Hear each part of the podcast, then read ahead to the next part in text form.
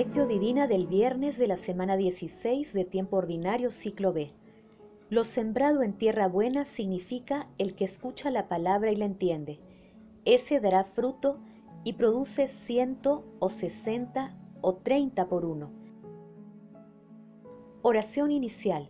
Santo Espíritu de Dios, amor del Padre y del Hijo, ilumínanos con tus dones para que podamos comprender los tesoros de la sabiduría que Jesús nos quiere revelar en este día. Otórganos la gracia para meditar los misterios de la palabra y revélanos sus más íntimos secretos. Madre Santísima, intercede ante la Santísima Trinidad por nuestra petición. Ave María Purísima, sin pecado concebida. Paso 1. Lectura. Lectura del Santo Evangelio según San Mateo capítulo 13 versículos del 18 al 23. En aquel tiempo Jesús dijo a sus discípulos, Escuchen pues lo que significa la parábola del sembrador. Si uno escucha la palabra del reino sin entenderla, viene el maligno y roba lo sembrado en su corazón. Esto significa lo sembrado al borde del camino. Lo sembrado en terreno pedregoso significa el que escucha la palabra y la acepta enseguida con alegría, pero no tiene raíces, es inconstante. Y en cuanto viene una dificultad o persecución por causa de la palabra, enseguida sucumbe.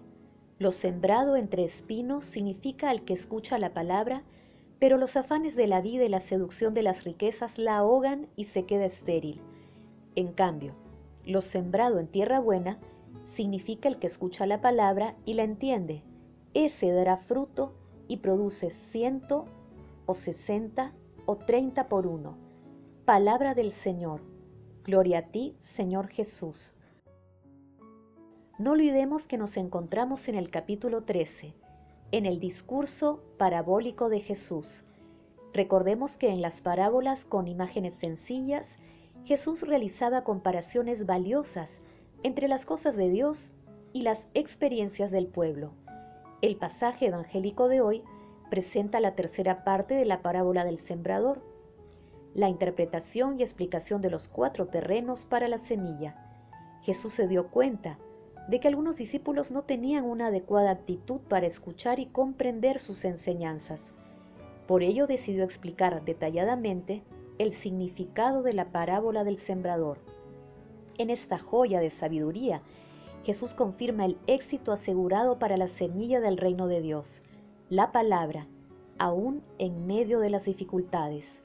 Por ello es importante también escuchar la palabra de Dios a través de los múltiples medios por los que se expresa y convertir estas audiciones en acciones de amor. Sigamos el consejo de San Pío de Pietrelchina. Cultiva tu viña de común acuerdo con Jesús.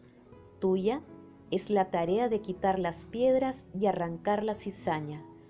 Pertenece a Jesús la tarea de sembrar, plantar, cultivar y regar, pero incluso en tu trabajo es también Él quien obra, porque sin Cristo no podrías hacer nada. Paso 2. Meditación. Queridos hermanos, ¿cuál es el mensaje que Jesús nos transmite a través de su palabra? Jesús explica las diferentes actitudes que muchas veces adoptamos ante la escucha y o la lectura de la palabra. Nuestro interior muchas veces es un campo diverso, encontramos raíces poco profundas, inconstancia, egoísmo, y también existen zonas de raíces firmes, de bondad, de libertad y de amor. En ese sentido, el texto de hoy nos invita a mirar nuestra conciencia y limpiar aquellos campos en los que no florece la palabra de nuestro Señor Jesucristo y prepararlos para que allí germine la bondad y el amor de Dios. La palabra es una semilla con potenciales brotes divinos. Por ello es vital que escuchemos y entendamos la palabra y con la ayuda del Espíritu Santo la hagamos germinar en nuestras vidas. Los frutos serán cuantiosos, tal como lo dijo nuestro Señor Jesucristo. Ese dará fruto y produce ciento o sesenta o treinta por uno. Tres tipos de frutos y todos abundantes. Hermanos, respondamos a la luz de la palabra. ¿Cuál es la actitud que asumimos para leer o escuchar la palabra de Dios? ¿Invocamos al Espíritu Santo para que nos ayude a entender y extender la palabra? Que las respuestas a estas preguntas nos ayuden a leer y escuchar la palabra, luego entenderla y después producir el fruto abundante de sus enseñanzas en ciento, sesenta o treinta por uno. Jesús nos ama. Paso 3.